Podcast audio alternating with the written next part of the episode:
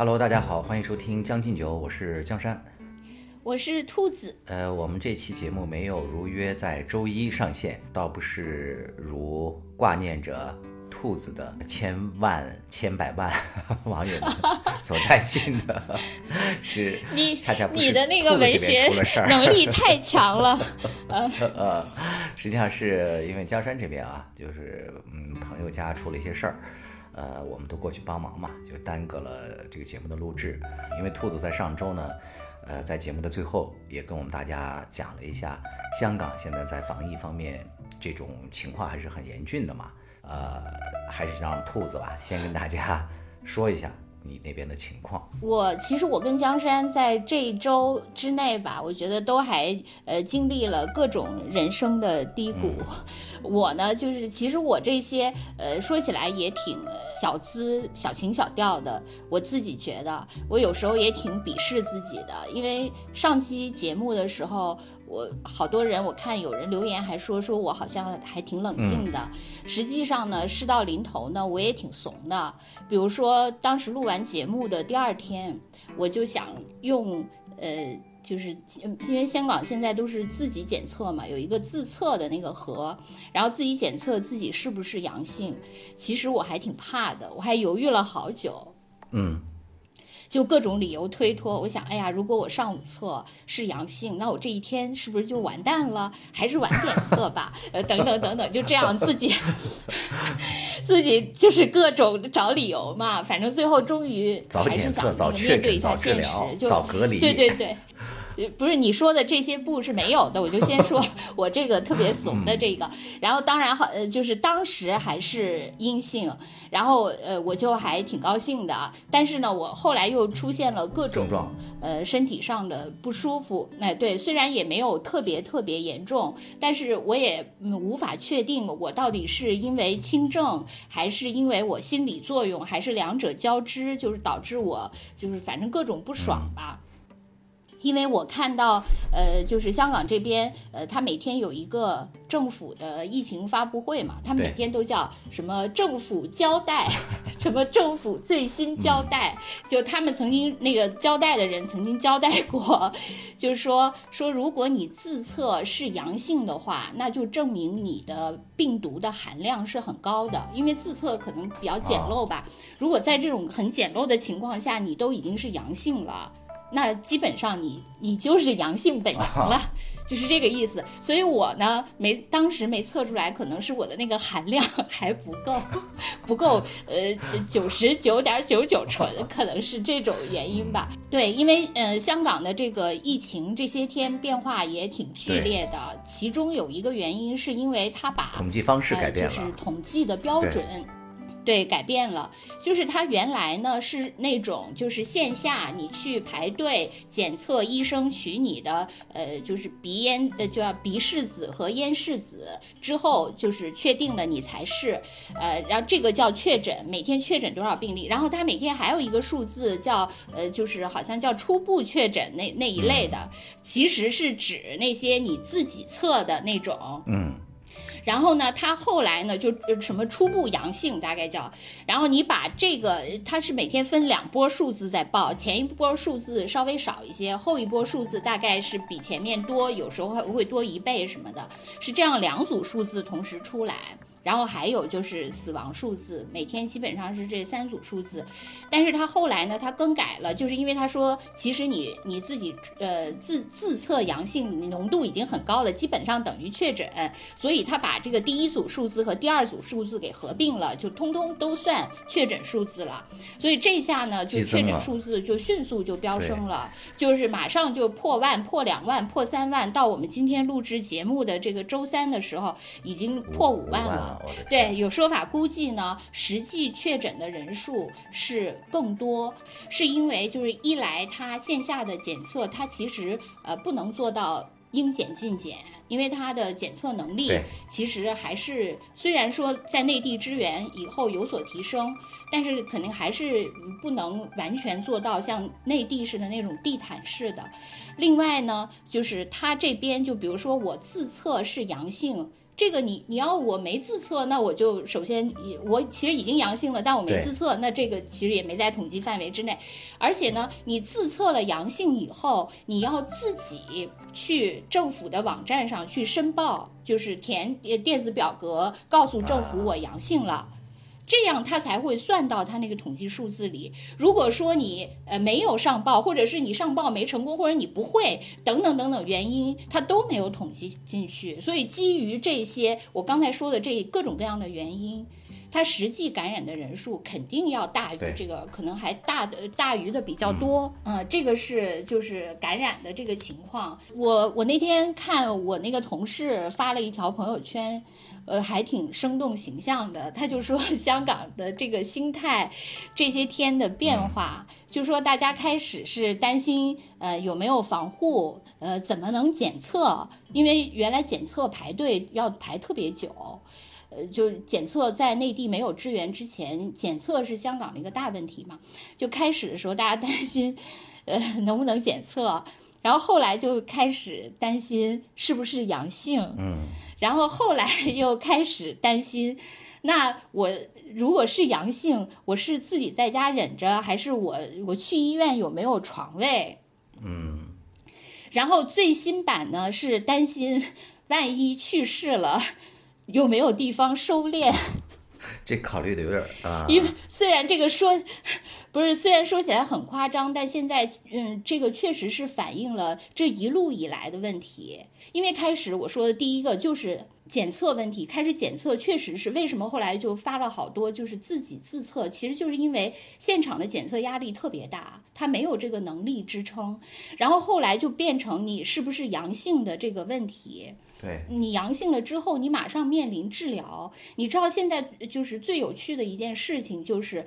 你比如说我吧，我即使自测了阳性，实际上没对我的生活没有任何改变。嗯，因为我比如说我我现在呃不知道自己是不是阳性，我就是尽量少出门，出去一次囤几天的物资，然后就不再出去了，尽量这样嘛。可是如果我阳性了，我也只能这样，我还是尽量不出门，呃，然后隔几天物资我自己出去再采购一下再回来，而且就是关于吃什么药，呃，是不是那个有没有，就根本不指望医院接收你了，基本上就是你自己在家自愈。吃什么药的话，大家也没什么药，就是呃，现在偶尔有一些传说啊，大家吃莲花清瘟，呃，还有金花清感颗粒，现在都变中药。香港这这边中药现在已经成主流了，就是号称有两两种，就是呃，美国已经通过的那个抗新冠药，号称港府也买了，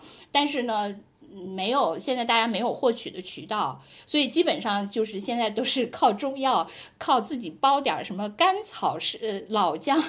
什么汤，就这样的这种，嗯，基本上都是这样抗疫的，所以你就嗯别指望，就是说你去医院还有人收治你，因为医院早就爆满了，大家也都看到那个。那些照片了哈，就基基本上都都已经不行了。然后它确实还有一个，就是武汉的时候，大家不总在那说好像怎样怎样了，说那个呃，就是这个焚化尸体的地方都已经爆满了。那香港现在，你如果是染疫，可能很多地方它是不愿意收的，因为你是属于传染病病人去世的。就其实也有这个情况，虽然那个 满地手机这种图片没有流露出，没有流出来，但是呢，确实也有一些就是呃这上面，所以各个环节它全部，你就想就一步一步就已经走到了今天。我看那个新华社的报道说，大概好像是六七百人吧。就是去世的，嗯，对，就是还就然后就说到了这个呃死亡率，其实香港现在的呃死亡率呃相对来说就是比起比如说呃新加坡呀，呃什么以色列呀，甚至比美国现在是都要高的，是，就这个其实我也常常在想，就我跟我那个。内地的朋友，包括咱们上上期也说过，好像大家都觉得，哎，香港怎么会这样？香港应该医疗条件挺好的。上次我也解释过，其实这个确实是多个原因造成的。就是虽然我也不是专家，我就自己呃猜测，就首先那个疫苗接种率呃，不是太高，就是有说六十几的，有说七七十几的，反正就是六七成吧。但是呢，因为死亡的它主要是老年人嘛，老年人的接种率确实是比较低的。呃，有有一种说法是百分之二十六，有一种说法是百分之三十，就是在老年人当中，就总而言之吧，就是二至三成的接种率。然后去世的这个这些老人当中，确实是绝大多数都是没有注射过疫苗或者只注射过一针疫苗的，确实是这个是没有接受的。对对。对，就是说疫苗接种率比较低，确实也是那个一个原因。然后我觉得另外确实跟那个医疗系统崩溃是有关系的。嗯。因为它收治就是它没法那个收治的特别及时，呃，就是我我上次应该也说过这个吧，就是一到秋冬季节，那本来也是这个老年人都要去医院的，然后这些都叠加在一起，肯定就是完全没法呃应对了。这点我觉得可能确实是比呃像新加坡。做的要差，因为新加坡它也是，就是它最后它不是也是放开了这个防疫嘛？它现在那个每天是也有几千人染疫，但是它的死亡率就相对比较低，是因为它的这个政府之前。因为知道放开以后可能对医疗系统会有一定的冲击，他已经做好了相应的准备，比如说多购买一些相对来说那些救治的东西，多储备一些，比如 ICU 接诊能力等等这些。他做了一些应对，所以呢，其实还可以。虽然也有一些问题，就是我我我前两天好像还看有一个网上的人说说，现在因为新加坡尽管不错，但是呢，他其实把压力都压在了医医护人员身上，就好多医护人员都辞职了，说受不了这个压力了。就等于说，他可能呃，就是整个社会的控制，接种疫苗也都挺好，然后那个医疗物资也都准备的很好，但是呢，可能人没法 短期搞特别多的医疗医护人员嘛，所以医护人员的压力比较大。不管怎么样吧，就是说他呢，可能目前来说，呃，还是比香港就是在这波疫情前的准备要充分，因此他的医疗系统受的冲击没有那么大，而香港其实看起来。嗯，准备是很不充分的，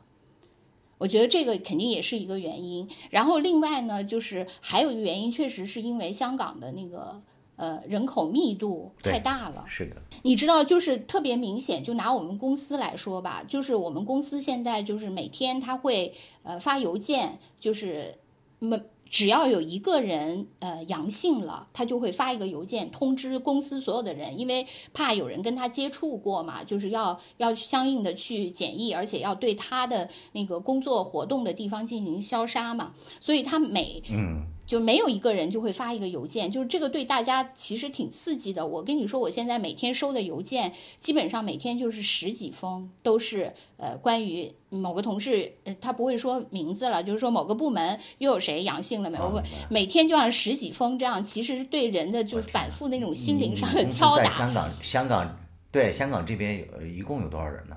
嗯，七百多人吧，我们这儿。我天哪，那每天十十十几人。对，就是所以现在就是还是很严重嘛，呃，就我就想说什么，就是一个是他这个发邮件，我当时就想，我想公司应该是不是把这个发邮件这个取消了，因为这个对大家那个心灵上的冲击还是挺严重的。但是后来你又想，他也没有办法，因为他必须通知，然后才能让相关的人，就是啊，要要该检测该检测，该该那个防治防治嘛，所以也没有办法。但是你知道这个里面，我就发现特别呃有，就是就是有一个特点，就是因为我们公司是嗯。就各个地方的，呃，就香港本地人，然后内地来的人，还有台湾呃的人，还有呃对，还有一些就是国籍在海外的等等等各种的人都有。然后在这个里面呢，你会发现，就是每天呃中招的这些人，确实是本港的 local 是最多的。反而呢，就是这些就是外来的，呃，就是呃，所谓的港漂中招反而少。是不是因为那个社会关系简单呀？对，就是因为因为呃很多港漂呢，他虽然可能也是呃，就比如说大家汤房嘛，香港这边汤房居住，但是呢，就是可能一个人一个相对来说呃虽然很狭小但独立的空间。呃，香港人呢，则是一家老少就是住在一起，呃就很挤，这个就本身就互相就会传染，而且呢，就是你另外一个，你即使是家庭内部没有这个问题，因为你毕竟你的社会关系都在这儿，你亲友之间多多少少还是会走动的。是的，然后就会造成，呃，他那个这个频率就会，因为它确实是一个人际传播的一个。比如说我我今天上午我部门的一个同事就就在那跟我说说，呃，说他哥哥呃确诊了。他哥哥前几天还去跟还跟他爸妈一起吃了一顿饭，而他呢，昨天刚去看望过他爸妈。嗯，哎呦天！所以他们这些，你就他这个他说的这个话，就是大陆这边可能都算是密接了啊。对，就是呃特别呃那个有代表性，就是说你就会发现为什么 local 它感染的率特别高，因为它毕竟它这个社会关系在这儿。虽然我这个同事说他从春节以后就是。直至昨天是第一次跟他爸妈见面，但你不管怎样，你还是要见的。所以这个呢，就是马上就会提高这个比例，这个确实是一个原因。对。然后呃对，然后另外那个我觉得嗯，就是最后一个原因可能还确实是因为呃你的死亡率是由分子除以分母决定的嘛，但现在就如我们刚开始所说，这个分母实际上并不准确。你比如说，现在一天一天确诊三万多，然后死亡一百多，但是实际上可能确诊也许是十万加，嗯，所以有因为有这个问题，就分母 其实是不确定的，所以这最终的死亡率呢，呃，反正香港的死亡率肯定不低，但现在之所以这么高起，可能跟我刚才说的呃那些原因也都有关系。我就记得香港的这个居住条件也不是特别的理想，对吧？它的这个居住空间都比较小嘛。然后人际距离都比较近，好多房屋它那个空气空气流通是比较差的。嗯，像那个上次那个 SARS 的时候，香港不是也出现过这种呃居民集中的中招？对，这次一样都是在说这个问题，就是因为那个香港不是有一个，就是比如说大陆是有呃张文宏呃钟南山嘛，香港这边是那个袁国勇嘛，嗯嗯，就是袁国勇他永远是在说污水检测，对。因为香港它有一一套，就是相对来说，它这边的，哎，我其他国家是不是这样，我不知道了。反正咱们内地不是这样的，就是他们特别爱检测污水，就是说这个社区去检测一下污水，污水里如果有含有那个阳，就是能测出来阳性这个病毒的阳性，那就证明这个小区染疫。所以呢，他们特别喜欢说的就是说香港的这个呃这个楼宇它的那个上下水系统。其实有的时候就是成为了传染源嘛。对对，温床啊，包对，就是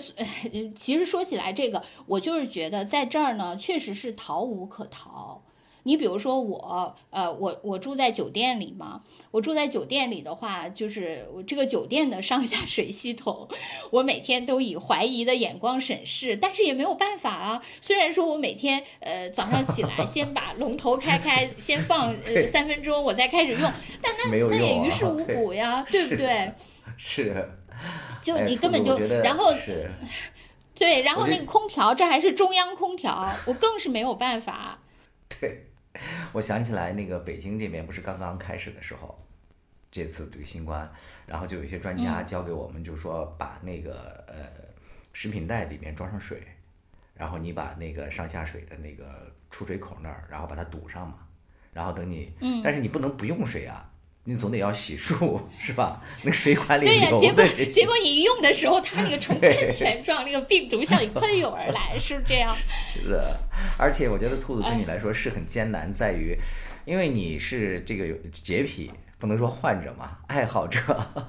你上次住院的时候，你给我描述那个场景，快给我笑死了。对，就是你住院的时候，我跟你说，我觉得我觉得这个人生对。对，我就想说，人生就专治各种不服嘛。我现在去，我现在真的被专治了，就是被被治疗的挺好。首先，我以前有一个问题，就 是我到酒店我就没法就是睡觉，因为我对那个床，还有比如床头、电话等等各种问题都各种怀疑嘛。出去旅行一半的时间是在打扫房间，用这个消毒纸巾。但是我已经对，但是我现在已经在香港住了。等会儿，哎呀哎呀，还有。但现在我已经在，嗯，我已经在香港住了将近一年的酒店了，嗯，所以已经，呃，就是基本上吧，我治愈了七八成，我这个就是所谓的挑床这个毛病，是吧？也治愈了七七八八了，啊。就是因为你没办法，你日日夜夜都得在这儿，是吧？另外那个就是还有就是说，这次新冠，我觉得也呃治愈了我这个洁癖，呃，因为没有办法，你比如说呃，我就想我尽量少出门，出门戴两个口罩等等，然后那个你知道前两天就是我星期一出门了一趟，是因为当时就放出一个消息，呃，说就是那个政府交代的时候，他交代了一一句话说，呃，不排除禁足。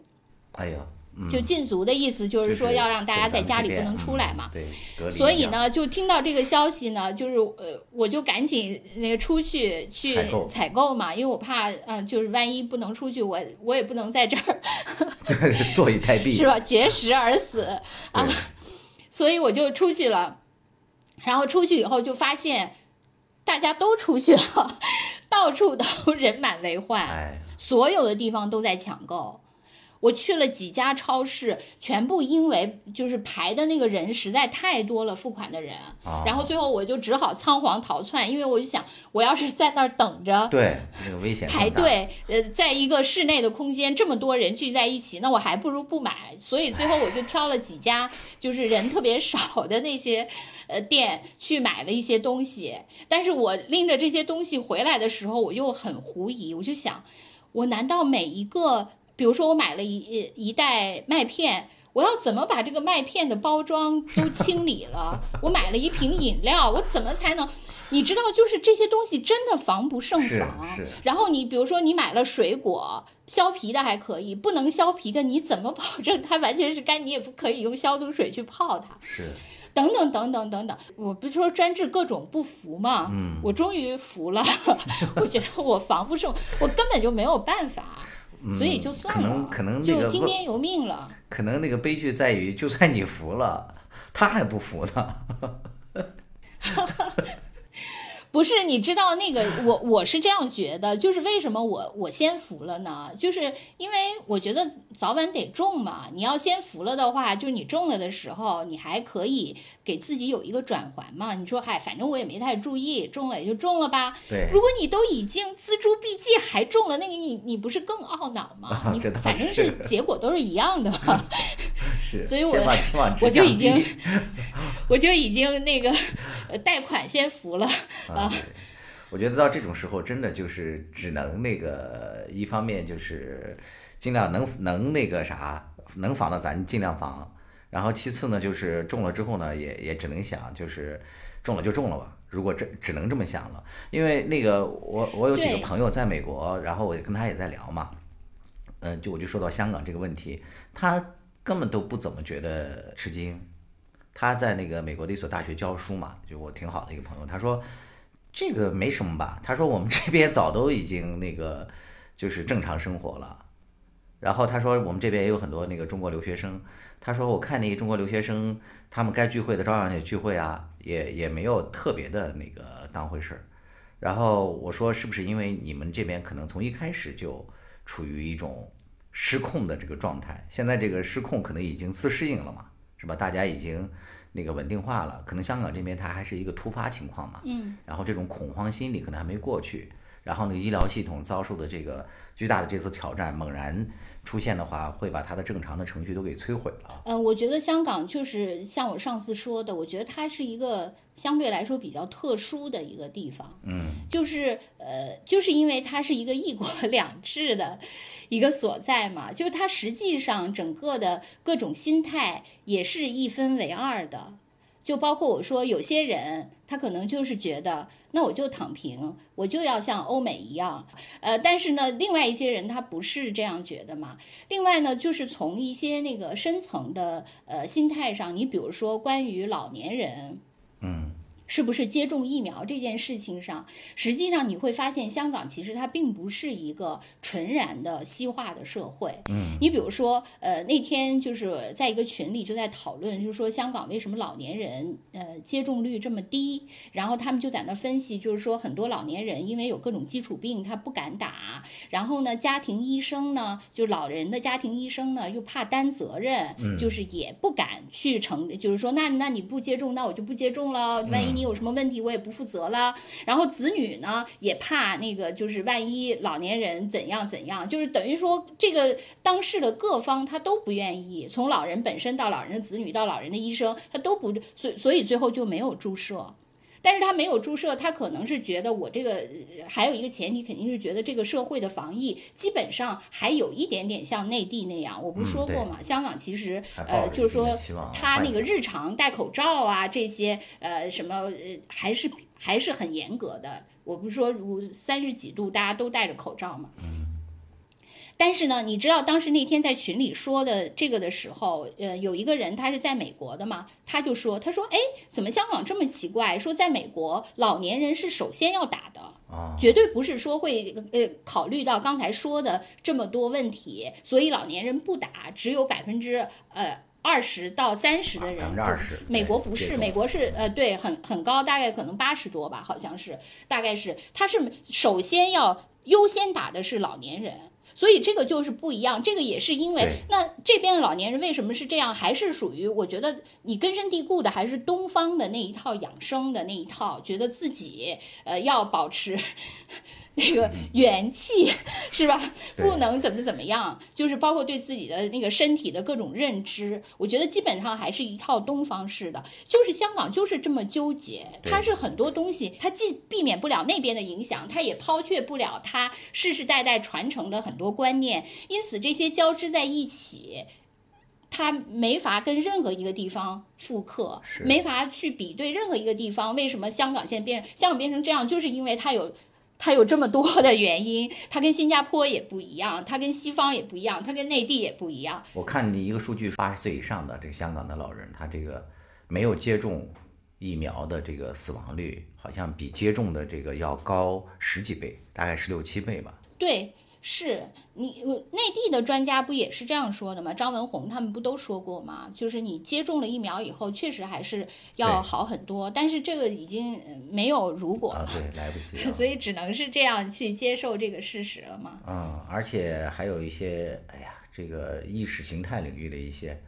影响吧。觉得香港也很可惜。其实他完全可以利用它，就像你刚才讲的，他如果说。呃，一国两制，他如果把这个两制的这个优势好好的利用，而不是说呃囿于某些思想方面的一些偏狭，把这些很多人的这个老人啊或者这个弱势群体的这些呃生命啊置于不顾的这个境地，我觉得会好很多。你像那个大陆驰援的很多这个医生，实际上还受到了很多人的一些抵制嘛。另外还关于那个方舱医院的建立。是不是也也受到了很多挑战？不过也有好消息，我看好像是有有一个叫叫青衣是吧？那个方舱医院对啊，现在也开始那个营运了，这也算。但是实际上就是就是你知道方舱医院这个也是，就是现在都是已经杯水车薪了。嗯，好像是大概四千个床位吧。对，因为按照原来的说法，就是呃，按照武汉的时候的那个经验，方舱方舱是收治轻症的人嘛。对吧？是，但是实际上，香港现在 轻症的人都几十、上百万了吧？就根本那个已经不够了。我估计就是说，方舱他可能呃收治一些呃中 中中症以上的，可能还还行。但是呢，你说你要是呃剩下你放任轻症的人自己在家。那他又是会传染，而且他不禁足的话，这些人你出于生计你也得出门呢，你不可能说我。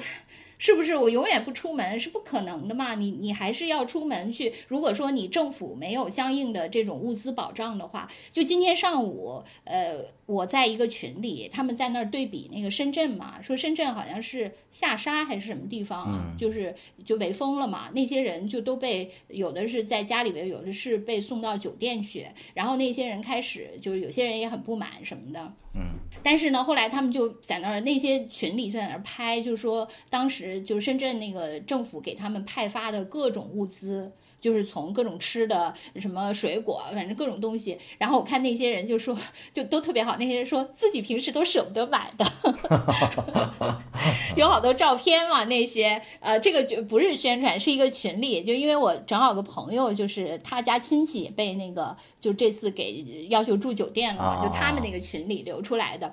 你想香港这边它是没有这些相应的这种呃支持的，就是呃对，从人员到物资都没有。嗯，所以说你你说你你现在对这些轻症的，如果说不禁足，然后而且禁足以后要有相应的这种支撑，那你怎么能做到？就是把这个疫情真的控制住呢？嗯，是确实是很难，现在真的是非常难的难题。那很多网友也非常关注兔子你个人的这个身体健康情况啊。就是我刚才录节目的时候也听到你还在咳嗽，因为你上次的时候就有一些咳嗽了。对我我我就是说我不知道到底是 就是心理和生理呃生理交织呃就是导致我现在。你看，我马上就入戏了 就一直不是很很舒服。对，呃，就是我也曾，我也曾经想向这个社会求助的，我真的也做了。然后被社会怎么回击你的？对，就是社会冰冷的拒绝了我。社会说你还没到八十岁，我上我上星期天的时候，我我我说一下我在香港就诊的那个过程，因为我确实感觉，嗯。就是好像咽喉这个地方不是太舒服，但也不是疼，或者是发炎，也不是这种感觉，就是反正有点异样。嗯，然后我就呃，因为好几天了嘛，包括我有点咳，对对对，然后我就去呃一个诊所，然后呢，就果然去的时候，就他是下午三点钟开门嘛，我三点钟去了，已经排了很长的队，然后呃。排队本身就很危险，但也没有办法，你只好排。然后好不容易排到了，呃，拿了一个号。他说那个，呃，当时是大概四点钟嘛，我三点钟去的，大概四点钟拿到。他说，呃，那你，呃，六点以后再来吧。六点以后你这个号差不多到，然后我就只好又回来。我其实特别不愿意出门，但是没有办法，我只好回来，还得二次出门。然后我六点又去了，去了以后其实还有很多，我又大概等到了七点半。我才看上，看上了以后呢，就是这个医生，呃，就当我跟他描述这个我的病情的时候，呃，他就直接跟跟我说，说我给你开一张转诊纸，你去耳鼻喉专科去看吧。啊，我心想啊，我今天这么历尽艰辛，从三点钟一直搞到现在快八点，好不容易看上你，你就直接又 又让我去另一 restart，我我怎么办？我分流筛查，而且这个。对对对，他就直接后来我就跟他说，我说你能不能先看一下我的喉咙，然后我就企图摘口罩给他看，他就犹如我已经确诊了一样，大叫一声说不许摘口罩 当时就把我震慑住了 啊，震慑住了以后，我我就我就我就很羞愧嘛，我说那你能不能给我开一点消炎药？我请求了两次，他说不能，哎，因为香港在这边，如果他不给你开的话，你是呃不不可能拿到消炎药的吧。他基本最后他就给我开了一瓶止咳水，我就回来了。然后当时觉得特别，因为我再去找耳鼻喉专科，那呃，首先我不知道那个要找哪家，还得去网上看，而且这个又是一次风险。呃，之后呢，到那个专科就是各种，比如说要呃拍 X 光或者 CT 什么的，又要等等等等等，就是又进入了一个漫长的循环。在疫情这么严峻的情况下，那我就决定。回家忍了，但是我路上我确实觉得挺不爽的，就是今天就当天的看诊经历，呃，因为怎么说就是呃，你比如说他看这个过程可能两三分钟，嗯，大概四百多港币，哎呀，然后他一天呢，就是可能你想我一个两三分钟，他比如说他就算下午四点钟开始上班，上到晚上比如八九点，那他可以看好好多好多人，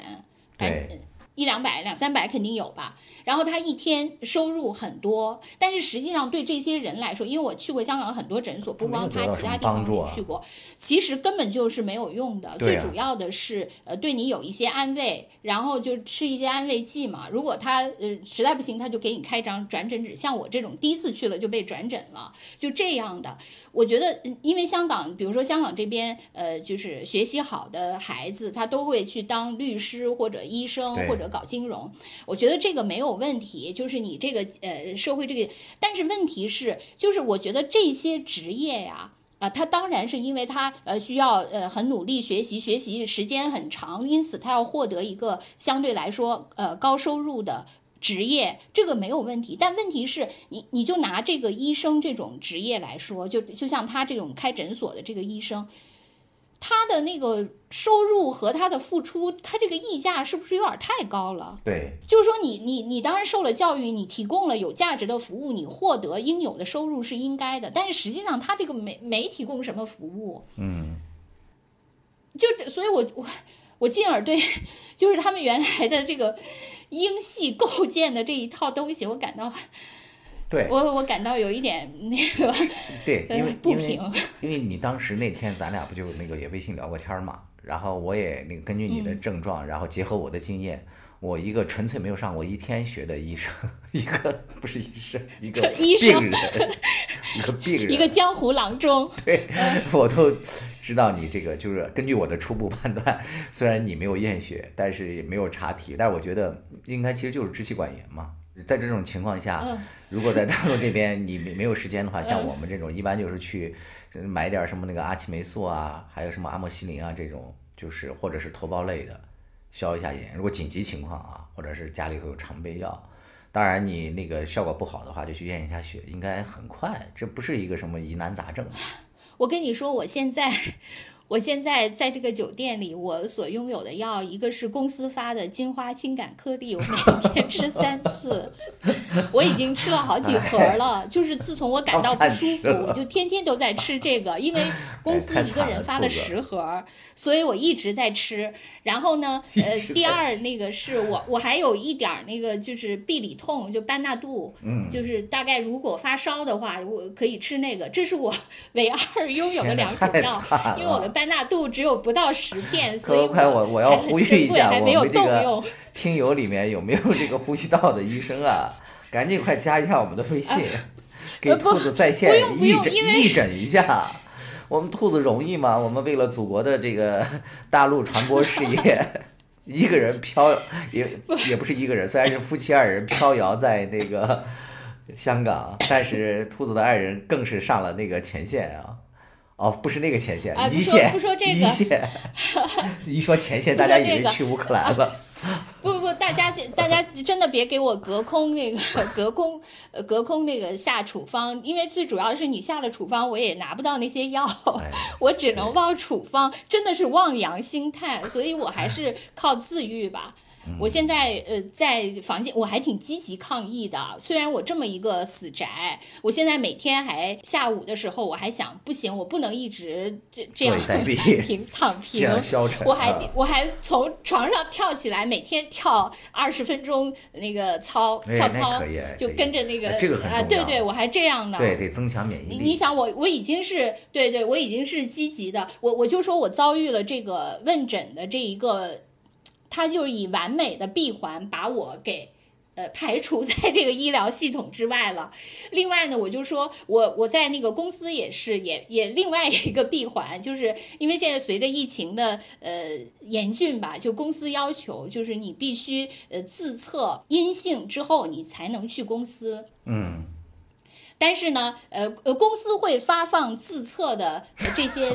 呃就是设备，呃以及呃他会发口罩以及莲花清瘟等等。但是是呢，你我要去公司对拿才有啊。你怎么 但是你又得先阴性 才能，所以我就我我我现在就是陷入了这个呃，就就有点像那个开端那个电视剧里，就不停的在那个里头循环，反正我也就就出不来，就这样吧，没关系。让你们呃，反正我我我就还 让你们公司的同事从楼上扔下来？我我估计现在公司人也很少了。其实呢，我我确实就是呃，就我说我星期天呃去看过这个门诊，就是被拒之后，我确实挺抑郁的。包括呃星期一的时候，我跟江山我们俩还通了大概将近一个小时的话，我还呃就是充分的向他呃各种吐槽了一番嘛。嗯，我，但是我还是觉得就是不应该这么消极。对对对，尤其就我这么一个弱的人，我我其实是一个特别弱鸡的人。你这么多年跟我在一起，知道我以前因为很爱哭或怎样，但是我我发现就是说，这个人真的就是还是挺，确实就像那个 那个阴阳八卦一样，你至阴里面还是有一点阳。嗯，就像我这么一个软弱的人，我记得就是我爸当时住院的时候，我是我人生的一个低谷嘛，两次，我那个时候就还勉励自己，就是我不能被这件事情打倒。我如果因此就就被打倒了，我的人生也太无聊了。嗯，我现在也是这样，就虽然我前两天真的是我，我跟江山也说是继我爸那两次住院以来，我很久没有感到这么抑郁了。对，但是我还是想，哎呀，嗯，尽量吧，就是呃，就如果你就此就躺平了，呃，可能你更难受。是，所以我还是 决定要继续做节目。对，而且我们那个听友很可爱，就很多听友都在那个微信里纷纷的问，说我们最最嗯最最可爱的那个兔子，一定要务必要。哎呀，感觉我像志。愿军战士似的。你这么说，最可爱的人。呃真的，我觉得这些陌生的网友，就是嗯他们这种那个释放的善意还有关怀，虽然不是关怀的我啊，嗯，我那个心里涌出了满满的醋意，但是也 这个醋意也是暖暖的醋意。不是醋意要杀毒，醋意挺好的。是我现在那些都是对我的加持，然后你的醋意呢，也是喷了一些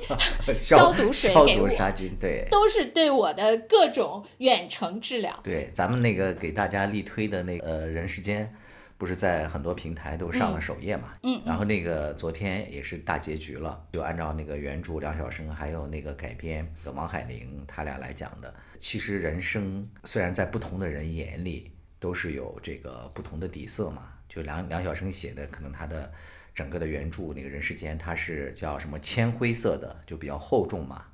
呃，但是改编了之后呢，就调亮了底色。但是不管怎么说呢，他们都有一个共同的认识，就是电视剧里的这些人物和他们身边的所认知的人，呃，千千万万个普通的老百姓，真的都是一样的。就是成年人的人生，他们的词典里你打开，没有一个人的词典里面是有这个“容易”二字的，对吧？大家过得都挺不容易的。你再平凡、再普通的人生，你仔细静的你聆听，可能都是波涛汹涌、暗流涌动的。嗯，我觉得兔子你一定你这两天也特别有体会。对，是吧我真的也特别有体会。我觉得一个是，呃，我一个特别好的朋友，他这个父亲突然去世了嘛，然后就很慌乱，但是他在呃单位里，然后又正好遭遇他们单位的这种权力的明争暗斗嘛，他也很不幸的被卷到了当中，甚至一度都无暇顾及他家的这些后事。本身本身这个人生的生离死别就让人非常的感怀嘛，然后再加上他又处在这样的一些现实当中，这种生死的关照，就会让你对什么生命的意义啊，什么这些，你就会有一些特别不同于往常的一些思考。再加上最近咱们所处的这个社会局势，一个是香港的这个疫情，还有一个就是俄乌的这争端嘛，嗯，都会让人就感慨特别特别多。你说到这一点，真的是这样，好像就我记得那天我在另外一个群里，就是说香港疫情的时候，然后我另外一个同事在那感叹说：“哎呀，说你看我们也是生逢这个乱世，就是疫情和这个战乱同时来临。”对，但你发现没有，疫情和战乱它总是同时来临。就上次非典的时候对是伊拉克战争，对，真的就应了那句话，所以是那个福无双至嘛。我从那个刚开始就在关注嘛，但是一直嗯就是没敢表态。其实很多网友都在问，就是希望我们两个也聊一聊关于这件事情的这个态度嘛。嗯，我个人的看法是，首先是关于这个国际局势这些事情，本来就不是咱们的那个专业嘛。尤其是咱俩虽然原来是干这行的啊，但是也毕竟有这么多年不在这个领域里了。呃，再者呢，就是这么多年又发生了很多变化，大国纷争啊，这个国家之间的博弈啊，它是非常非常复杂的一盘棋。他们这个特殊的历史，然后这两个国家它的这个宗教，还有民族、民众之间的纠结纠葛，再加上其他国家对他们的这些利用，就是非常复杂。你一时很难说会立场鲜明的站出来，就是表态嘛。所以，呃，我甚至连朋友圈都没敢发，就一直在关注这个事情。很多身边的这个人在网上都已经吵翻天了。当然，有些专家敢于表达态度，可能基于他们有呃充分的一些认知和知识储备吧。我觉得这个我可以看一下。但是我也注意到，其实大部分的民众对这件事情的态度，更多的就是纯粹纯粹是情绪的输出。就首先是这个俄乌战争爆发之后，第一波跳出来的是看热闹的，就他们反应特别快，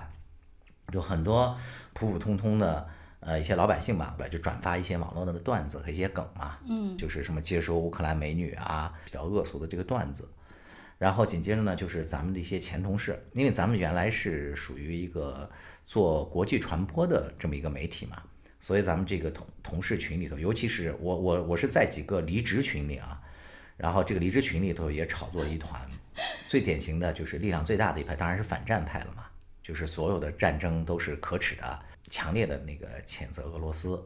然后就认为这个普京就是什么这个杀人狂魔啊什么的，就第二派呢就挺他的，就是认为这个普京也是不得不打嘛，俄罗斯也是这个火都烧到了那个家门口。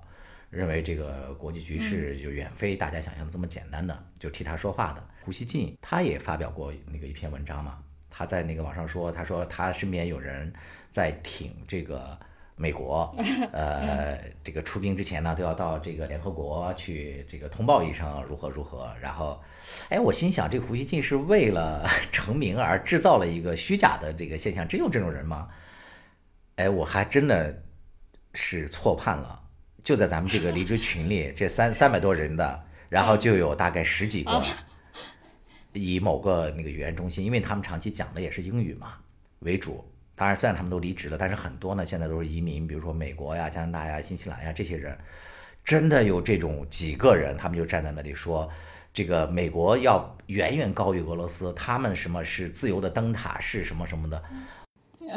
说到这儿，就说出了那个第三个流派嘛。当然，我也反对战争，是吧？战争这种确实是对普通老百姓而言是很很悲惨的，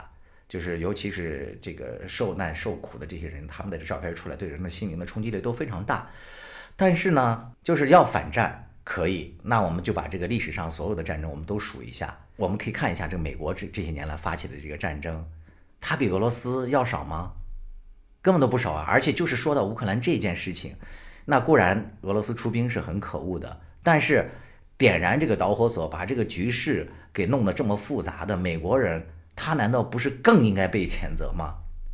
他作为一个有丰富引战经验、有点火经验的一个国家，他难道出现今天的这局面，他没有预料到吗？甚至这可能是正中下怀。对啊，我是觉得是 正中下怀。但是，但是你知道，如果要你要下场开撕之后呢，你就会情不自禁的被。推到了另外一方，就认为有就是网上的很多人就会认为，那你就是普京的拥趸，你就是俄罗斯，就是两极化嘛，就很不自觉的就会把你推到了那个流派，所以忍了很久，我还是没有那个发声。然后这个时候呢，这在咱们这个群里呢，这个离职群的那个有一个人，我我原来跟他也认识，但是我不知道他还有这些背景，他也是那个沉默了良久，他就站出来，他说，呃，你们说的，他就跟那那几个女孩，就支持美国的女孩。就激烈的撕起来了。他说：“我本人，我的本科是在这个基辅读的，是在那个乌克兰嘛。嗯，他说那个乌克兰的局势根本就不是你们想象的这么简单。然后他就把他所观察和这个呃总结的，就是乌克兰的那个民族，还有这几年的这个全盘西化，还有乌克兰现在的这个。”政坛结构包括大概百分之八九十的这个高官都是美国人嘛，他们现在就完全是美国的傀儡，就是整个的这个国家的局势或怎么怎么样，全部都一一列了出来。他说，如果是你是普京，你是那个俄罗斯的一个领导人，你不打你怎么办？说你俄罗斯的呃这些民众，他们被隐形侵略，这老百姓，然后因为贫困，因为什么而死，以及俄罗斯的未来，嗯，你们该怎么办呢？然后那些美女呢？可能没有想到他的这个支持这么扎实吧？那我不管，只要死人就是不对的。就最后大家就不是在一个层面所来辩论，你知道吧？这是我在那个，就相当于一个样本。我在咱们的那个群里，我观察了一下这些讨论，啊，然后我最后还是没有嗯吭声，因为我现在感觉在互联网上，你所有的辩论是无意的。我就在想，哎，为什么这么多人？对所谓遥远的哭声都能够这么关注，但是对我们香港，对我们身边我们这些同胞的这些生死面临的这些考验，好像都很漠视呢？对这个。其实啊，我就是说这个问题，我当时我也跟我周围的人呃说过，我说那个，嗯，从贴近性上来说，好像更那个贴近一些，但是竟然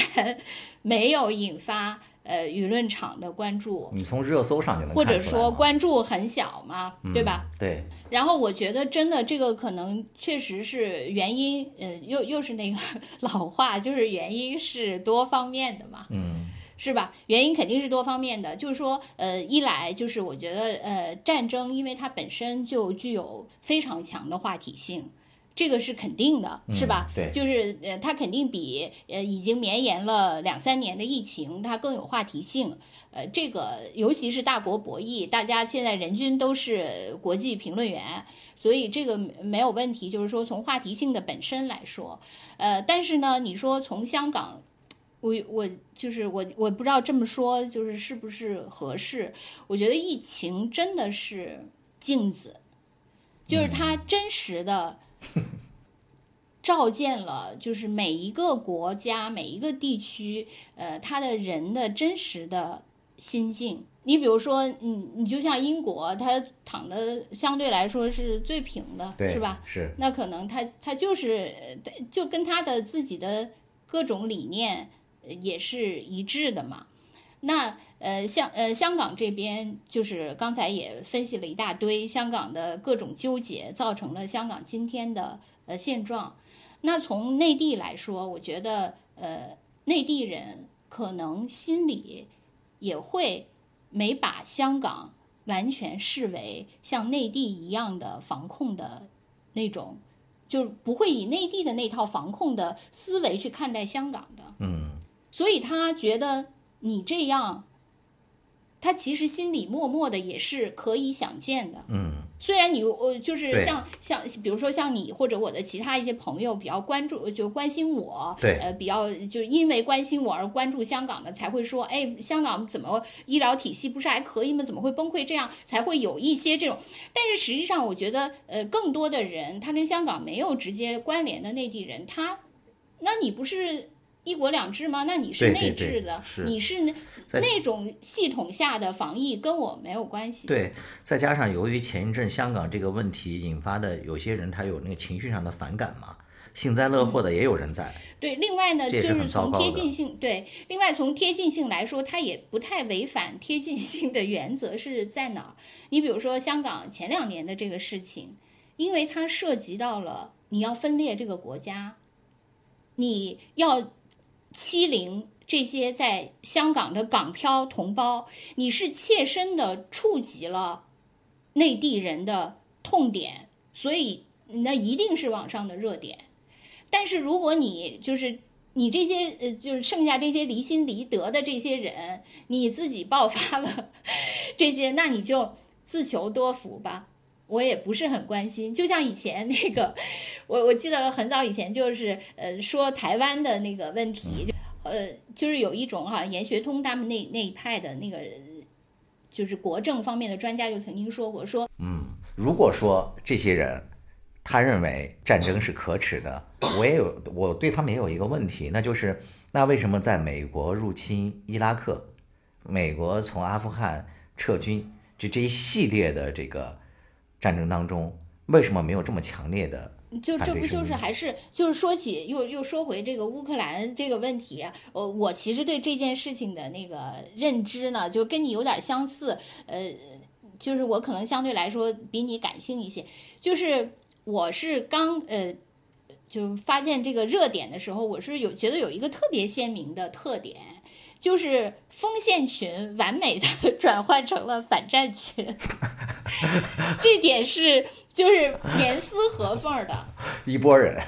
你比如说，对你比如说，我有一个群，他原来就是本来是个同学群嘛，然后呢，他基本上就是在锋线事件的时候，就是一个全体就已经可可以把群名改成锋线群，因为他你再也没有其他话题了，就只有锋线，而且大家态度都是一致的。嗯。就是虽然是只有几个活跃的人，其他呃沉默大多数就不用说了，就是那几个人就是永远在说锋线，没有其他的话题。然后后后来那个换成呃这个俄乌战争之后，他们迅速就转换成了反战学，嗯，对。然后就是还是那几个人继续就是反战话题，这个是完全还有包括我呃朋友圈的那些人也是，就是呃之前的在朋友圈发呃什么呃铁链女爸妈怎么这个这个可恨小就是小花梅比如小花梅就是李莹，反正就是那些人，然后又呃他们就完美的又转化成了呃反战的那一套，就是呃谁挺普京谁挺俄罗斯呃。一键拉黑，呃，没有任何理由拉黑，呃，就是就诸如此类，就完全一样的。这个是我的第一个印象，就是这个是呃完全相同的，就好像没有人是呃有有交叉的，就是说他原来是呃坚信的这个小花梅是李莹，就是不存在中间地带，这好像就就就必须得就。非此即彼。对对对，我觉得这个是是一个完全那个一样的，这是一个特点。这个其实呃，恰恰也是呃，论证了你刚才说的那个问题，就是说为什么他在反战这问题上，他不是说美国打，就是因为他，因为他就是那个立场的，所以当然没有这些了，对不对？嗯，他这这个就是还是一个立场问题嘛。另外，我就是觉得呢，就是说。其实就是我自己对呃，就是俄罗斯的历史一点儿也不了解。以前就包括，因为我有一个闺蜜嘛，她是学俄语的，后来她又是学国政的。她年轻的时候还是普京的粉丝，虽然现在可能 淡了。呃，对，尽管她就是这么了解俄罗斯，可是我呢，其实是对俄罗斯一无所知的。但我觉得就是通过呃这次这件事情，就是。确实还了解了一点儿，就是知道了这个这个各种，包括两个他们两个国家之间的各种恩怨嘛，包括跟什么北约 什么这些地缘政治方面恩恩怨怨，嗯。对，我觉得就是说，你你不管那那个怎么样吧，你确实是发现这些这个事情是非常一言难尽的，并不是呃可以那么快。就是当你根本呃，我我不知道那些就紧急呃反战或者紧急呃挺挺哪边的人，他是他是不是就是和我一样，就以前是一无所知的？如果我觉得一无所知，确实没有必要就马上站队，对，因为呃你就就好像你马路上那个。呃，那个就看俩人打起来，你也不能先就是说谁对谁错，是吧？你根本就不知道是呃那恩怨是怎么回事儿。我觉得如果你就此去了解一下再说，可能就不管你再说是怎样吧，你你至少你是对对对，哪方是抢劫，哪方是这个正是所谓的对，你总得了解一下嘛。我我就是觉得。对我就是觉得，如果你在呃还不太了解这个双方这些呃来来往往，你就马上就是有点太快进了，就是你你你好像按了快进键，就不管怎样，我就一下就有一个大结局了。我这前面那个从那个恩怨情仇一路我都不知道，我就直接这个就太那个啥了。这个我觉得是一种比较偷懒的。其实你你所谓的什么政治正确呀，或者是什么普世价值啊什么的这些东西，嗯。这些东西它诞生肯定是有它的理由，有它的原因。但是如果你最后就是呃成了一个就是奉行这些东西，然后以这些呃所谓格物致知拿它去格这个世界的话，那其实也是你让自己退化成一个特别简单的，就好像说一个计算机语言是零还是一哦零就走这边，再零一那样判断，那边是一再零点，你就已经变成了一个机器人一样。这个世界不是那么简单的，不是像计算机程序一样，所以。呃，当然我不是程序员，也觉得现在程序已经变得 很复杂了哈。但不管怎样吧，就是说你不能以这么简单的东西把一切都快进到一个结局，就就紧急站队这样，嗯，哎，这样的世界多么的苍白啊！我我就是想，我就是想说，这个是我从我来说，我觉得不太能理解的。你呃，我现在就反而特能理解我闺蜜啊，她曾经学过。怎样的那那些历史，呃呃，看过哪些人物，还曾沉迷过他们？虽然我现在在跟他说起来，已经无法唤起他青年时代的激情了，但是我确实又了解了一个，呃，我原来不了解的那么一那么一些那个纷争吧，我觉得还是挺那个什么的。另外那个，嗯，我觉得还有一点就是，嗯，有人说那个，比如说我有一个同学就说，他说他觉得，呃，在这个事情上，他他是个反战派嘛，他就说，呃，我觉得那些从利益出发的人是一呃特别有问题，为什么他们要抛弃是非？价值观来做对这个事情做判断，就应该坚守是非价值观，而应该抛开那些利益。他认为那些呃很世俗嘛，但是实际上，呃，就是如果说只有中国，呃，只讲所谓的价值观，呃，不不讲利益，那不是。你你就好像说，呃，你在黑暗森林里毫无防备就走进了黑暗森林是一样的吗？就是那个应然和实然的问题嘛。你站在这个那个逻辑或者是道德，站在任何一个制高点，你讨论这个世界，它应然，那谁都能说得通。但是你你能行之有效吗？你在这个社会上行走，你能走几步啊？对，另另外我就是我原来有一件有一个事情就是特别呃，就是有一点逆反，就是比如说呃，你在公司里也是领导就要求你既要这样又又要那样，然后包括你看那个很多呃文件上也是既要又要什么的，你就觉得哪儿可能既要又要啊？就既要马儿跑又要马儿不吃，这怎么可能呢？你就对这些呃话语就是很反感。但是随着你年龄的增加。他你呃遇到的事情，你就会发现有的时候既要又要是没有办法的。他既要又要的背后，是因为他要兼顾各方的利益，是的，和面对现在复杂的现实，因此他才要说既要既要，因为我既要呃。呃，照顾到这个呃所谓的什么呃是非价值、普世价值，我也要照顾到我的现实利益，我还要照顾到跟这个的关系和那个的关切等等等等，因此就变为什么那个最最后那个很多人还说，就是认为这次外交部的发言，当然各有评判，也有人认为还挺高明的，因为外交部的那个就是咱们外交部发言，基本上在各方听来，他都可以听到自己想听到的话，嗯。因为他的所指比较不明，因为既要又要了嘛，对，所以每 每方都可以从自己那儿找到一个要，对，而且你也不知道主语指的是谁，大家都对就可以得到某种满足嘛。就是我跟那个要求咱们来谈这个问题的很多网友，我也提过，我说很抱歉，我说这个不是我和兔子的那个研究领域嘛。他说那你们的那个基本态度是什么呢？我说 这个基本态度就和国家的态度是一样的。然后他们就给我打省略号，好多人。但实际上，我觉得就是我们这个国家还有这个外交部的这个态度是是和咱俩是一致的呀。首先是俄罗斯出兵，就是就我们个人而言的话，我就是我觉得是肯定战争是不对的，这个我是同意的，对吧？用这种这种这种激进的方式。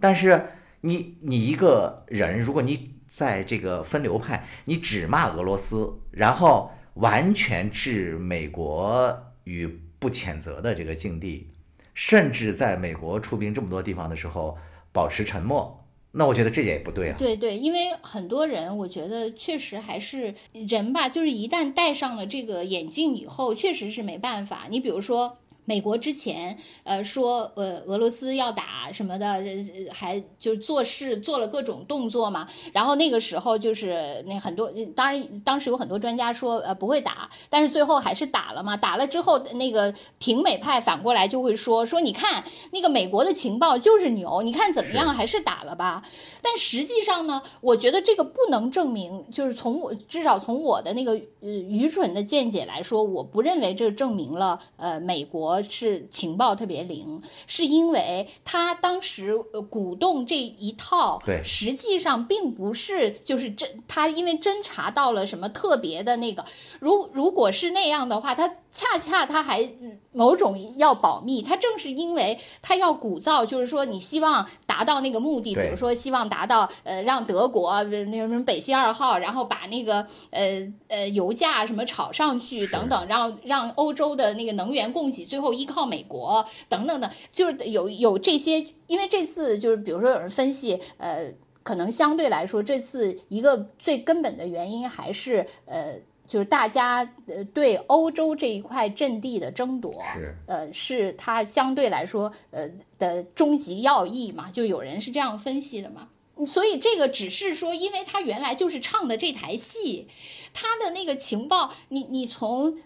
阿富汗撤军这件事情上，你你说美国的情报它行吗？对，它行的话，它至于那样吗？是不是？所以他他之前他只是一种。呃，政治上的一种鼓噪，一种政治上的一个一个游戏，然后只不过他后来打了，并不是因为他情报准，而又是那又是另外一个，因为呃对俄罗斯来说，他没有办法了。有有一篇文章的一个解释还还有点意思，他就说，他说这个世界呢，就是全球化不是已经改变了吗？全球化可能就是它现在形成了另外一个循环，就是在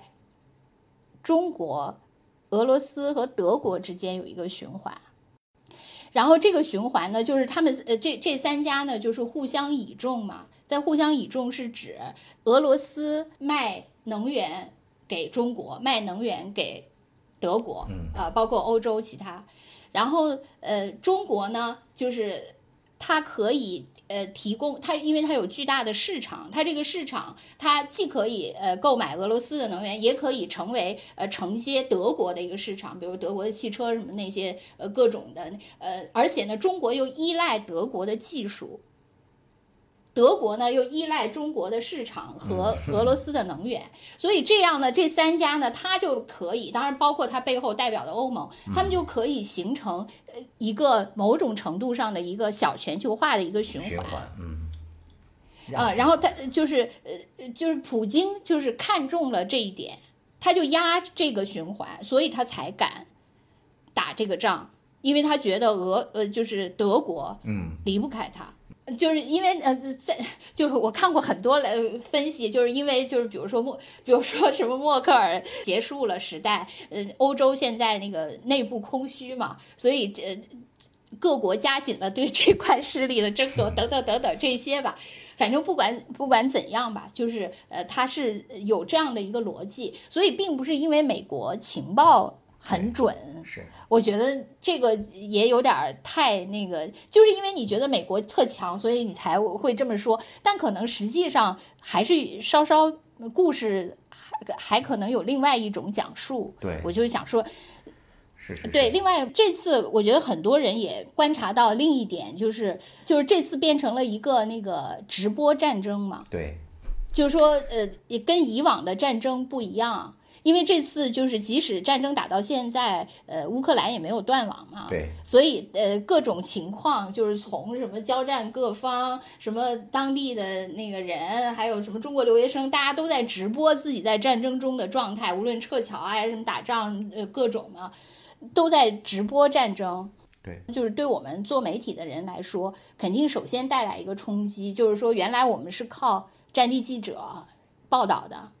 但现在可不是了，嗯，现在你那个战地记者根本就不，因为你原来只有你，你就算你派三五路，不也就是三五个点嘛，对吧？对。可是现在是全民都在直播战争，这个跟以前的那个报道模式就不一样了嘛。但是呢，它又会衍生一个新的问题，就是虽然说你的那个已经极其充分了，但是实际上已经真假莫辨了，你也不知道到底哪个是真的。就各种流传的小视频，以前改的，现在的什么呃哪哪方的什么各各种那个。他这次战争当中本身有很大的一个特色，就是信息战嘛。嗯嗯，对。这个信息战的那个交火程度完全不输那个真正的战场上的，包括双方都争先那个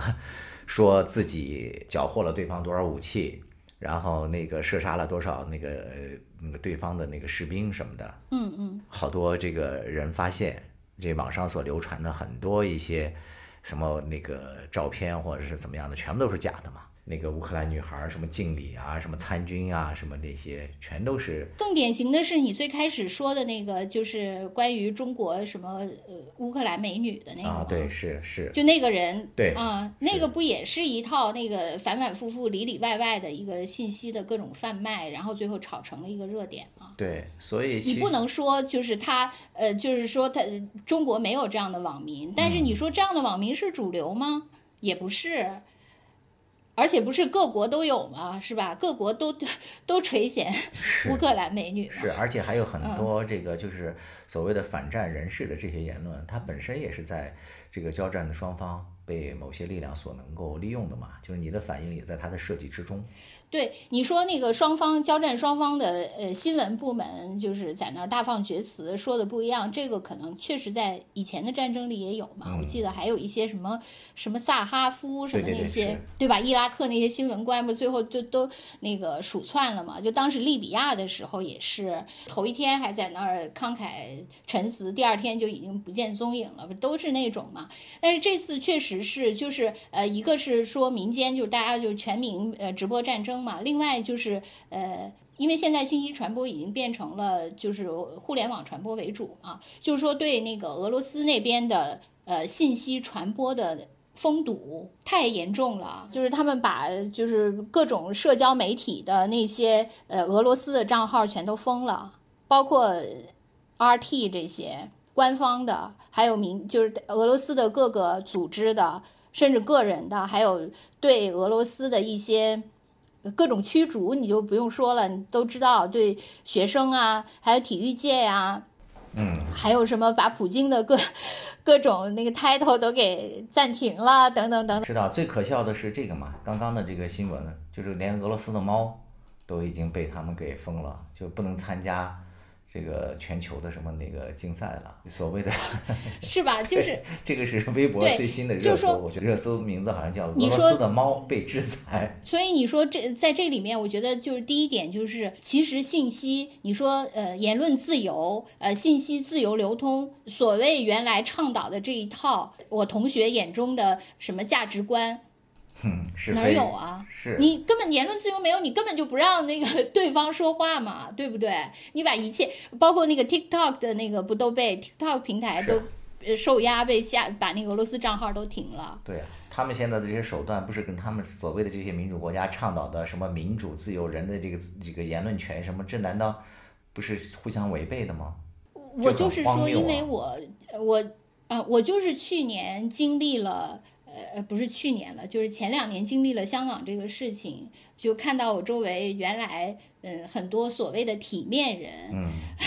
在一种特殊的情况下，呃，他真实的选择是怎样？我就是从那儿对我冲击特别大。我我对你原来这件事情就是就是这种感受，就是屡试不爽。因为呃，我们就像你说，你说你那个群里的那些呃呃英美的在英美生活的那些呃女孩儿，呃，他们怎么样说什么儿童啊多么可怜啊，什么我们就要反战呀，什么那些。些啊，这些是没有错，但是如果你一味的就只会这个，无法认识到世界的复杂性，以及这个世界已经变化了。他甚至他们还说，你看，像美国每次至少出兵前会到那个联合国安理会去按照流程走，就这个俄罗斯这个这个出兵伊拉克拿点洗衣粉抖一抖，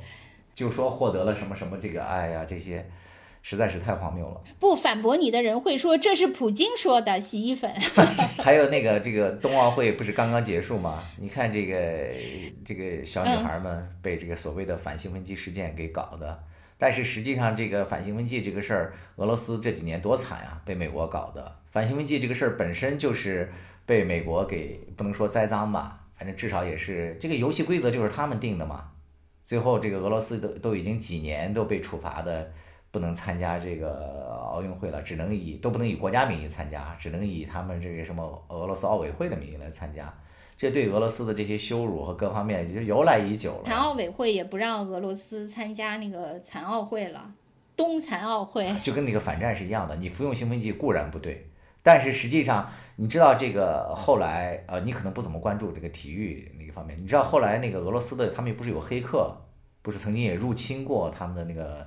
就是什么反兴奋剂会的那些一些那个机构嘛，嗯，然后说他们还那个掌握了美国的一些国家级的一些运动员，他服用禁药，而且还被查出来被包庇的一些证据，就包括特别有名的像那个什么体操的那个黑珍珠拜尔斯吧，还有那个打网球的什么威廉姆斯姐妹那些，但是最后也不了了之啊，所以你就说就跟这个事儿是一样一样的，这个体坛就和这个政坛是一样的，他是美国作为这个强权的。这个制定游戏的这种规则的国家，你反对俄罗斯，对打仗是不对，但是引起战争、制造规则，然后把世界引向毁乱，将要走向灭亡的，恰恰是你们眼里的这些所谓的这个代表着民主自由的这种美国。我我是觉得，就是如果说是十年前，呃。就是还这样说，就包括我觉得十年前我自己也也可能也是这样的呃一些呃观点，但是我觉得那个时候可能那个结构呃世界的结构或者说它建构的那套体系还是比较稳定的。就你在那套体系下比较稳定，你其实是找不到它的 bug。当时或者说它的 bug，因为运行，你你电脑也是嘛，就运行久了那个 bug 就出来了哈。就是刚或者运行的正好的时候，你是没 bug 的，你是相信那一套架构的。但是在运行的过程中，这个 bug 不停的出来，越出越多，你已经发现它已经是呃千疮百孔了，就没没法自圆其说了。那这个时候就是，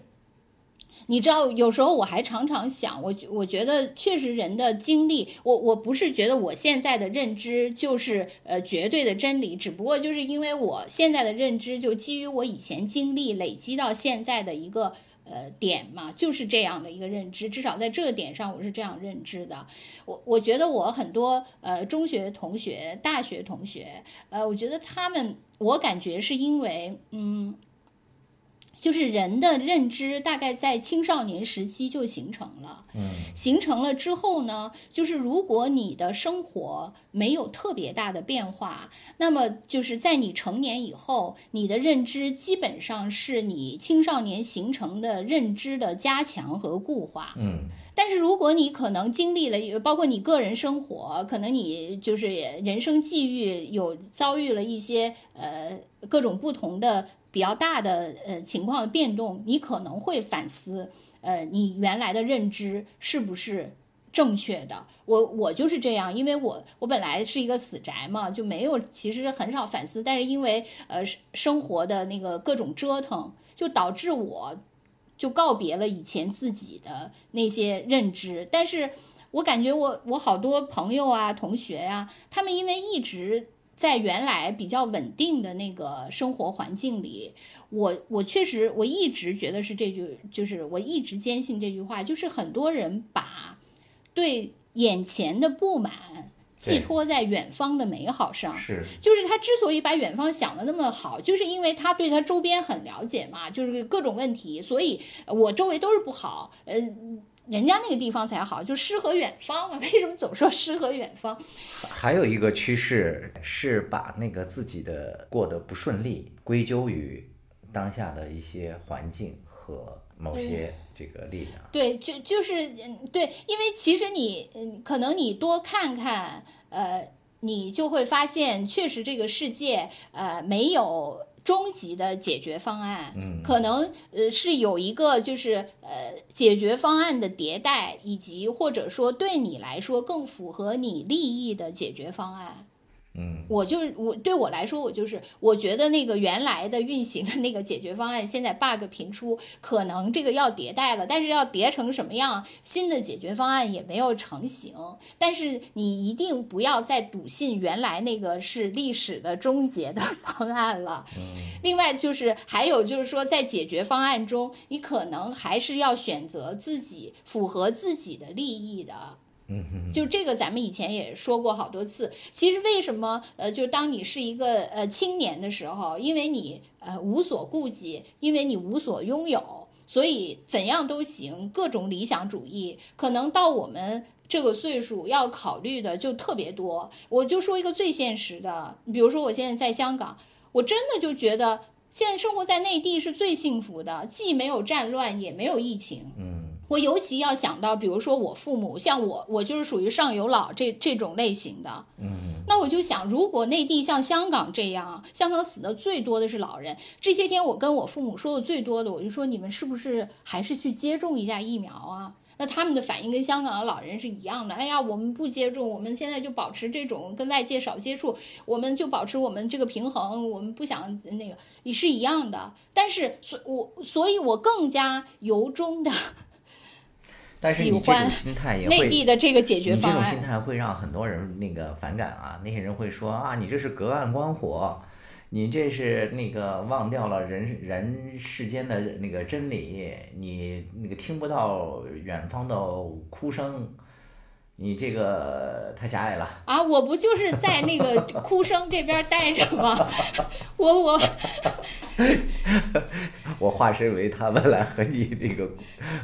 攻攻击比如说，比如说我要是在北京，我当可我当然可以说我看不到香港日死呃一百多的哭声。问题是我就在这个 本地呀，我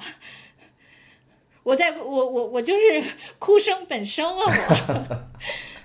对，其实呃，你刚才就讲到，就是说可能是偏。这个年龄稍微大一些的人嘛，他们可能对于这个世界的认知、世界观，还是受少年时期的影响吧，构建一直没有改变。但实际上，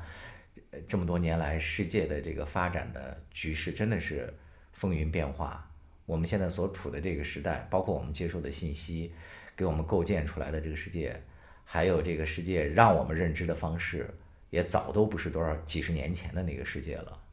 我们还真的随时需要这个 update 一下。除了我们这些人要实时那个学习更新，其实即使一些年轻人，我也在观察他们在这次的这个俄乌局势方面的一些言论，也都犯了一些所谓的，哎，我不能说，我这有又有点爹味儿了，说他们犯了什么什么错误，就是，哎，你刚才也你就旧味儿吧，你不是 舅舅舅味儿，你刚才不是也说到那个研学通吗？就那个严学通不是那个也也在说，他说其实现在好多那个零零后成长的这些年轻人，他们应该可能是在中国这个逐渐的那个强大之后出生的这些人嘛，所以他们在考虑这个或者说看这个国际问题的时候，经常容易会犯一种这个过于自信和自大的这样的一个错误。就这年轻人，你看，经常都会把我们中国看的就多么过分的强大，他对这次的这些。战争，他们的那个表态，那基本上就好像是我们也在下棋一样，他们会从这个角度来理解，就这个可能也是作为舅舅们 要忠告的。我觉得中国实际上还真的，哎，咱俩那那，我不是给你看我小时候的一些那个所处的地理位置，咱俩聊天的时候，你当时还说过嘛？你说咱们中国真的是一个多么温和的邻居啊！尤其是这么多年了，对，因为我这个可能确实是跟呃，就是说你所处的呃这个这个位置，然后你的历史，然后形成的这个文化，它诞生的这一套东西。就中国就是你，中国曾经也是这个世界的王者嘛，是吧？但是他当世界王者的时候，可能相对来说，它的主流的呃统治意识确实是跟现在的这一套世界的王者的统治的那个逻辑是不一样的。嗯，这个跟你我的个性也挺符合的。嗯，对，一个是温和，另外一个我觉得咱俩还有那个除了温和，可能还多了点自卑。考虑好多问题的时候，就首先是考虑的自己的不足多一些嘛。当然，咱们这种自卑，可能往好了说是自谦嘛，就是还是对一些问题是希望了解多了，然后再发生嘛。嗯，往大了说，其实整个中国的这个思想，包括在社会上的这些，呃，对自我认知、把自己地位的摆放，我觉得现在可能顶多是也是在去自卑化吧，刚刚开始一个开头而已。就是说到刚才那个严学通说，哎呀，这么说咱俩简直是两个祖国的缩影啊！啊，是吗？既温和又 自卑，是的，对，所以我觉得就是你那个，咱们还是要跟那个你在网上喊杀喊那个打的这些年轻人也说两句，其实没有必要那么去居高临下嘛，就跟咱们做节目对那个网友的态度是一样的，是平视交流。绝对不是我们去引领，去我们也没那能力。对对，在这里多多沟通。对，网上还有一种说法嘛，就是虽然也是呃被有些人鄙视的，所谓的一些出于利益最大化的一个嗯选择。嗯，怎么说？就是他们还是认为，呃，中国最好就是呃隔岸观火嘛，就犹如呃美国在那个二战的时候，就是呃对，一定要先。所谓的他们叫苟着嘛，就先苟且着，然后那个呃尽量的发展，不这这不对，就尽量的卖东西。是美国就是这么发展起来的。然后对后对囤积财富嘛，然后当然最后就看你们都差不多了，我再给致命一击，然后最后呃就是呃最后压死我，用这个也不能能这么说吧，哎对，最后是我来一锤定音的，是吧？以及定音之后，我就说中要利用什么马歇尔计划，利用这些，我再帮你那个帮我心目中的那个政治格局、利益格局，想发展谁，然后我再输出利益，然后最后真的把这些都搞到我手里去，把利益把这个对对对，咱咱咱离咱离那些步还还比较远，嗯。但咱可以先苟且着，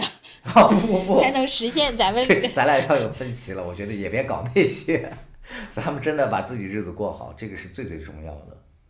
就跟那个咱们中国对呀、苟且着不就是先把那个哦 日子过好吗？我以为你说是为了那个去把他们都打趴下，没有没有，就是咱们现，在只只这兔子不一样啊对，变成战兔了。没有，就就这个进度游戏才只打到了苟且这一集，哦以后怎么走向还不一定呢。啊，就是说先先苟且着，我我刚想说，你是不是这个自测的方式不对啊？你这个自测新冠这个，你是用那个啥往那个喉咙里是咽拭子吗？是那么自自测吗？还是鼻拭子？呃，是这样的，就是它那个自测包是这样，就是里面有一根棉签，然后你自自己在你的那个鼻拭子，你自己做鼻拭子，左左左转转转，然后之后呢，你把那个棉签放到它有一个有溶液的那个里面，再去融合。融合完了以后，你把那个溶液就滴到它的有一个类似于就是显示屏上，呃，不是显示屏了，就是试纸上那样的。然后之后过十五到二十分钟，看它的那个啊反应、是阳性还是阴性，是这样的，啊，我觉得你很有可能已经那个啥了，要不然你的这个是吗？新冠让你的这个意识形态发生了 改变，你由一个温和的兔子变成了一个 要苟着，最后准备上去给世界致命一击的战兔。我是想说这个，没有，我没想到我是说，没想到你说我们只苟着不出击，呃，我我我是说，就是先苟着就行，就是永远苟着死，宅，我们就是死宅。挺好。挺你看，跟我还是若合符节的嘛，我就是死宅型嘛，是吧？就继续韬光养晦嘛。对你也要韬光养晦，好好的那个。哎，对，那天我我就是说，上次我不是说那个，我就是讲呃讲好啥啥故事，我觉得这个话其实不太适合对外说嘛，嗯就是适合只是一个内部的那个对内的一个、呃嗯对，尤其是对于媒体来说，内部的一个呃技术性的东西嘛。对，呃，然后当时我记得我跟我的一个老领导说，我老领导就说说，哎，你不觉得另一句话也挺不适合对外宣誓的吗？就是韬光养哦，晦。对，是，总感觉这个人啊，在后面下那个憋 憋大招，叫谋定而后动了，是吧？对，都好吓人。这些手里摁着什么按钮，我觉得。所以我就我就感觉那个中国真的是一个特别坦诚、完全没有秘密的国家。我都把我底牌亮的，我我就是这招，我我我是都是名牌。我最后想跟那个大家分享一个我个人的一些呃真实的经历，就我在节目里面原来也提过嘛。就我小的时候，因为跟着那个父母他们去兵团嘛，就是保卫国家。就我父母他们叫什么一手拿锹，一手拿枪，锹就是铁锹嘛，就是工具嘛。就是平时那个嗯种地耕田，但是一旦要有那个战争的时候，就要保卫国家嘛，就民兵训练，他们一直训练到都快、都四五十岁了吧，还要什么那个呃有那些军事训练什么的。呃，我们家生活的那个地方离前苏联，现在当然解体后叫那个哈萨克斯坦嘛，大概只有不到一公里的这么一个距离。呃，在九一年就苏联解体前，他们的国力是比较强的嘛，整个那个苏联的那个探照灯就在那个边境线上，我们中间有一条那个河叫阿拉克别克，是一条界河，他们的那个对面的那个探照灯就不停地扫射我们这边，预防我们这边比如说有人要潜逃过去。在一九六四年嘛，就伊塔事件嘛。这个在百度上也能搜到，当时就是伊犁和塔城有很多这个哈萨克的牧民，他们是赶着牛羊啊什么的就那个奔逃过去了，就算是那个投奔那个呃前苏联了嘛。但是在这个呃苏联解体之后，几乎真的是一夜之间，我们那个那时候虽然小嘛，但是都是有记忆了，就能感觉到局势就完全发生了改变，心理上和各个方面变得不再那么有这个戒备心理了，就我们就很强大了嘛。然后，而且你可以对比着看双方的这个发展。当时跟我们那个，呃，一河之隔，他们那边是有一个城市，好像叫那个阿列谢夫卡，大概是一个几十万人口的一个小城市吧。但是他们就是灯红酒绿、夜里的那个发展，但是很快这个形势就对调过来了，就变成了我们这边发展的那个非常好。越近的人人数上，你也可以看出来这样一个对比。就是在那之前呢，确实中国呢。有被他们那个叫什么策反的特务，我就记得我们我有一个同学的爸爸还被他们给策反了，就给他们送情报啊或怎么样啊，然后还被当地的牧民给那个抓到了，最后还那个判了刑或怎么样的。但是哇，这么戏剧性的事都发生在你身边。对，就是我的那个同学嘛，他的爸爸。但是后来咱们那个国家强大之后，他们不是那个解体了嘛，形势就反转了。然后有一年，他们对方也抓了很多特务，是吗？不是，我们抓了他们很多特，不是这个。就有一年那个暑假，我回家，然后突然就我们连队的那个那个连长就来问我说：“你英语怎么样？”我还说你可以勉强沟通嘛。他就说。到了一个对面那个潜逃过来的一个人 说希望你去那个翻译一下，我就战战兢兢的去了。结果发现人家对方讲的是俄语，我根本没有办法翻译。然后这时候呢，我们那个当地呢有一个女孩是留学俄罗斯的，然后他们就把又把那个女孩叫来了，让这个女孩去翻译。她的俄语也不是那么扎实，最后就出现了一个局面。她说的每句话，比如说你吃了吗？喝了吗？那个 How are you doing？就类似这种，对方都能听得懂，然后对方就抛出来了好多话，他都听不懂，他没有办法翻译。就这内幕也给我留下的印象非常深，就是他们那边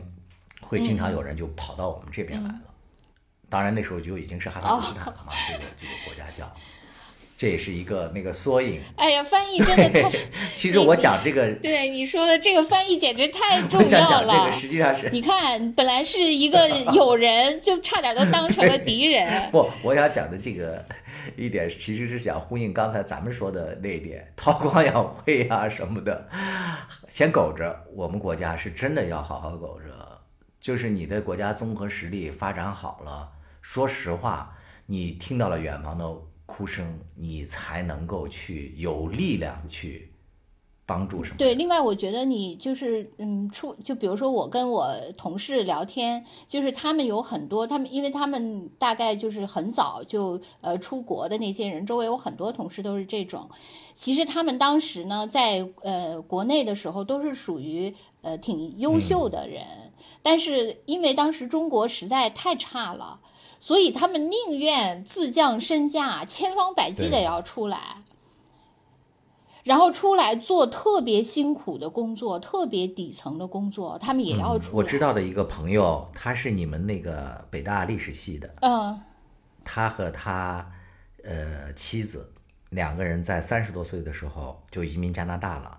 当时他们两个是历史学的博士，他们出国之后干什么？就在加拿大，那个他就是。在屠宰场，就是我听他的，我们一个另外一个朋友去见过他嘛，说他的那个工作就是在那里扭鸡脖子，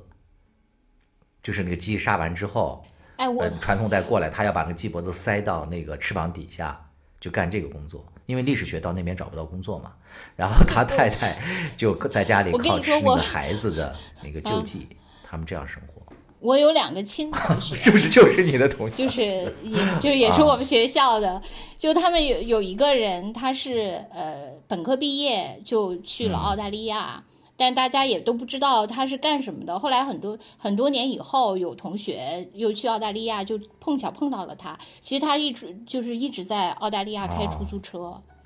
然后还有另外一个呃同学，他是大概过呃过了几年才出国，但他一直在澳大利亚给人家就是做家政服务，就是清洁啊什么这些。所以我我就是说，因为你这个国家如果不强大，你就是嗯，确实你的人特别受苦。就你他们，因为我这个我这些朋友什么早早出国人，总总在那跟我感叹说啊，你看我当年我们那个同学某某某根本就不如我，现在怎怎怎样，就他们特别喜欢说这些，那又那就就是说多少。就是很出色、很那个优秀的人，他当时就是为了所谓的更好的生活，就是因为你当时你自己的国家不行嘛，所以你你的国家行不行太重要了。是的，就是这么多血泪的教训告诉我们，他还真的得行，要不行我们太倒霉了。嗯，就是不但要苟着，对，要那个。对，另外就是我我最后想说一点，就是因为嗯，江山已经说了这么一个呃呃这么有趣的故事，特别生动的，但我就没没办法说，我只好用那个拔高。我觉得这个世界呢，就是说虽然说呃现在可能就是。不是原来那套逻辑，但是新的逻辑呢又挺可怕的。我就感觉，呃，这个世界确实现在是民粹化，这一点是挺明显的。就刚才说这个全民直播战争，就包括那个之前就是徐州的这个事情，就说就感觉现在就比如说以前可能呃你的政府是。就是他可能有一个计划，他要怎么治理这个社会，先怎么样，后怎么样，或者是哪个重要，哪个次要等等。但是现在呢，感觉就是政府，因为他已经被那个舆情牵着去做他的治理了，就是舆情，他他可能未来他都不，他都已经不能按他的呃计划，而是要呃追着舆情去做各种各样的事情了。就最后那舆情是什么？不就是所谓的民意，或者说更激更激进变，就变成了一个民粹的引领了吗？那你说这个战争它也是这样，就是